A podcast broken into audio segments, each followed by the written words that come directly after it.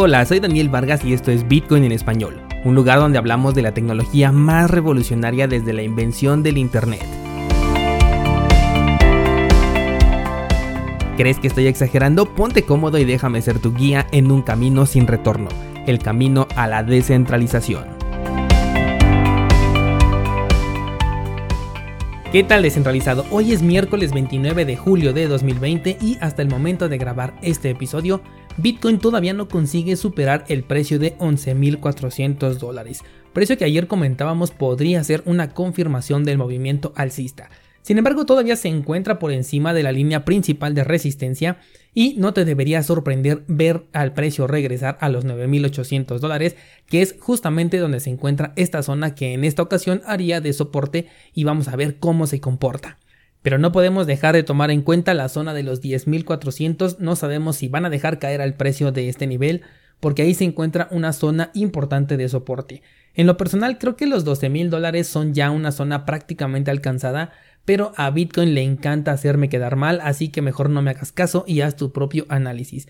Pasemos a las noticias cripto y con la emoción del mercado cripto el día de ayer, no te mencioné que el dólar se está devaluando. Digo, esto no es una noticia que sorprenda, pero lo que sí es importante mencionar es que el oro acaba de marcar un nuevo máximo histórico esta semana, coronándose ahora sí sobre toda divisa nacional del mundo. Y no es que el oro no valiera más que el dólar la semana pasada, si tomamos en cuenta cuánto oro compraba un dólar hace 100 años, pues entonces te darás cuenta que efectivamente el máximo histórico ya se alcanzó hace mucho tiempo.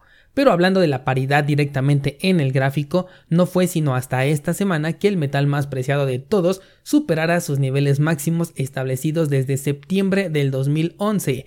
Así que el dólar ha retrocedido 9 años ya en su valor y comienza a perderlo de manera significativa. Sin duda, esto también fue uno de los motores que motivó la subida de Bitcoin esta semana. Alguien que está contento con estas expectativas fuertes fue Max Kaiser, que es un periodista que continuamente habla bien sobre Bitcoin y que en esta ocasión no dudó en pronosticar los 28 mil dólares como primer techo antes de una corrección que llevaría el precio hasta las 6 cifras, cosa que muchos esperamos ver en algún punto del tiempo y alcanzo a escuchar desde aquí el coro de los descentralizados, entre más pronto sea, mejor. También este señor de Max Kaiser aprovechó para lanzar sus acostumbradas críticas al señor Peter Schiff, quien es el optimista número uno del metal dorado y el que te había hablado hace pocos episodios, diciendo que se debe de estar retorciendo por no tener Bitcoin en este momento. Bueno, sabemos de antemano que el oro puede darte ganancias en el mediano y en el corto plazo, pero para inversiones a largo plazo el oro no sirve como una inversión sino como una reserva de valor, es decir, mantener lo más fijo posible tu poder de compra ante un evento como el que estamos atravesando justamente ahora. Así que si la estrategia de este señor es mantener su poder adquisitivo, lo está consiguiendo y no está mal, del mismo modo que el 95% del Bitcoin se ha vuelto ya rentable después de su apreciación a los 11 mil dólares el día de ayer. Y esto tampoco está nada mal porque cada quien elige en dónde va a respaldar el valor de su dinero con respecto a la confianza que tiene, lo cual sugiere que hay muy pocas posiciones en rojo ahorita en Bitcoin y está reafirmando su estatus como reserva de valor en el tiempo.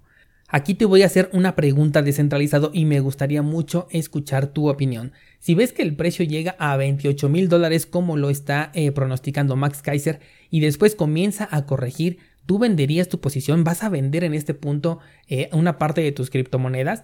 Respóndeme por favor en los comentarios de las plataformas que así lo permitan o bien escríbeme a mi Instagram con tu respuesta. Vas a tener el enlace aquí en las notas de este programa. Ahora sí, pasando a otras noticias, eh, Rusia ha dado un fuerte golpe en la mesa al decir que Bitcoin es ilegal. Bueno, específicamente fue el Banco Central de Rusia a través de este señor llamado Sergei Zvestov, el cual declaró lo siguiente. El Banco de Rusia como regulador se adhiere a la posición de que las compras de criptomonedas no son una inversión, es más como una pirámide financiera o bien juegos de ruleta, y no se aplica al mercado financiero. Los intermediarios gubernamentales o financieros no deberían alentar a los ciudadanos a adquirir criptomonedas. Esto aún después de que la semana pasada se confirmara que Rusia declaraba como legal a las criptomonedas, aunque no olvidemos que también se nos dijo que únicamente había que tomarse como glosario esta declaración y no ya como una ley promulgada. Esto lo dijo eh, la CEO de un exchange popular ruso. Entonces, con el más desgastado, aburrido e inútil de los argumentos, este señor Zvestov, qué nombre tan difícil de pronunciar, yo creo que mejor le voy a llamar el vicepresidentoski del Banco Central, bueno, este señor dice que Bitcoin es utilizado para actividades ilegales, para lavado de dinero, por lo que no pueden aceptar esta moneda como algo real y que no se debería estar promoviendo el uso de estas mismas. Yo me pregunto si descubre que el rublo es utilizado para actividades ilegales y lavado de dinero, ¿también lo prohibiría? ¿O prohibiría la entrada del dólar dentro de su país? Bueno, eso sí podría ser porque son los rusos, ¿verdad? Pero bueno, como ya lo escuchaste, Bitcoin en esta ocasión es comparado con una pirámide financiera o con un juego de ruleta. Declaraciones completamente infundamentadas y llenas de impotencia, porque las palabras vacías son la única herramienta que pueden utilizar contra Bitcoin. Ahora, viene algo bien importante, y es que si el Banco Central de cualquier país, pero bueno, en este caso de Rusia, prohíbe las operaciones con criptomonedas, resulta un caso súper curioso, porque es una prohibición hacia ellos mismos, una prohibición para el banco. Fíjate nada más en qué posición se encuentran estas instituciones arcaicas hoy en día.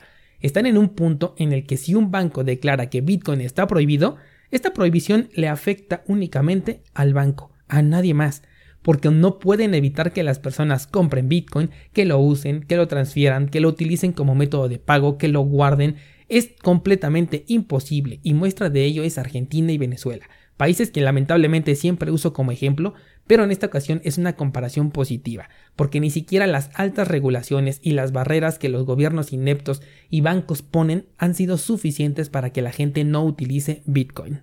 De hecho, ayer justamente me escribieron dos descentralizados, uno de cada país de los que acabamos de mencionar, para pagar su suscripción a cursos Bitcoin con criptomonedas. Así que ahí está la evidencia y seguramente tú que me estás escuchando desde estos países lo sabes perfectamente. Que yo sé que sí cuesta mucho más trabajo que en cualquier otro lugar, pero de que existen formas y de que son imposibles de detener, también esto es una realidad. Es por eso que sigo sosteniendo, como dije en el episodio de lunes, que las instituciones, gobiernos y empresas tarde o temprano van a tener que subirse a este tren o de lo contrario los únicos afectados van a ser ellos por quedarse obsoletos ante la evolución de la economía que por primera vez no fue creada por ellos. La siguiente noticia va sobre Criptolago y es una casa de cambio venezolana la cual fue analizada por Chain Analysis, otra vez estos actores que se dedican a dar seguimiento a las transacciones con criptomonedas y es que han descubierto que las transacciones en este exchange no coinciden. Con lo cual, este exchange ahora está en la mira. Pero la nota que yo quiero contarte no es tanto sobre Cryptolago, sino sobre Chain Analysis, porque veo que ya es una empresa que está tomando demasiada relevancia en el medio y que además está en contacto directo con eh, los gobiernos y los bancos centrales.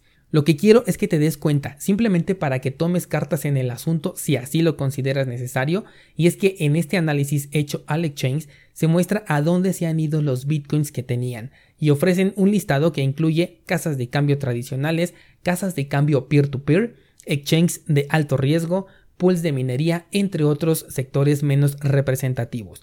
Lo que quiero que te des cuenta con esto es el detalle que existe en esta clase de análisis y que revalorices la necesidad de reclamar tu privacidad cripto.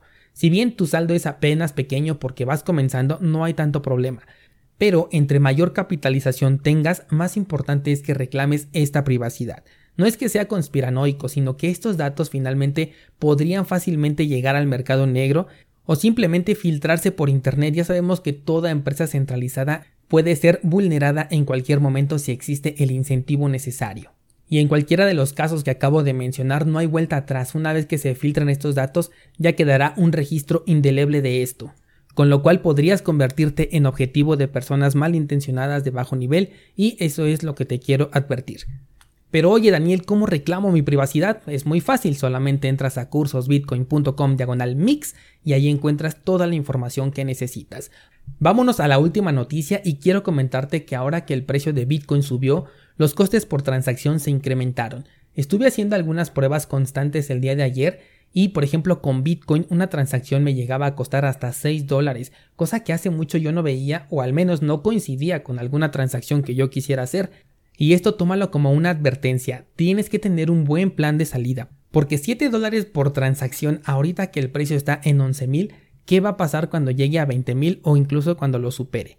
Por eso tienes que aprender a manejar alternativas. Puede ser, por ejemplo, Lightning Network o utilizar alguna otra criptomoneda que te permita salir con un costo menor.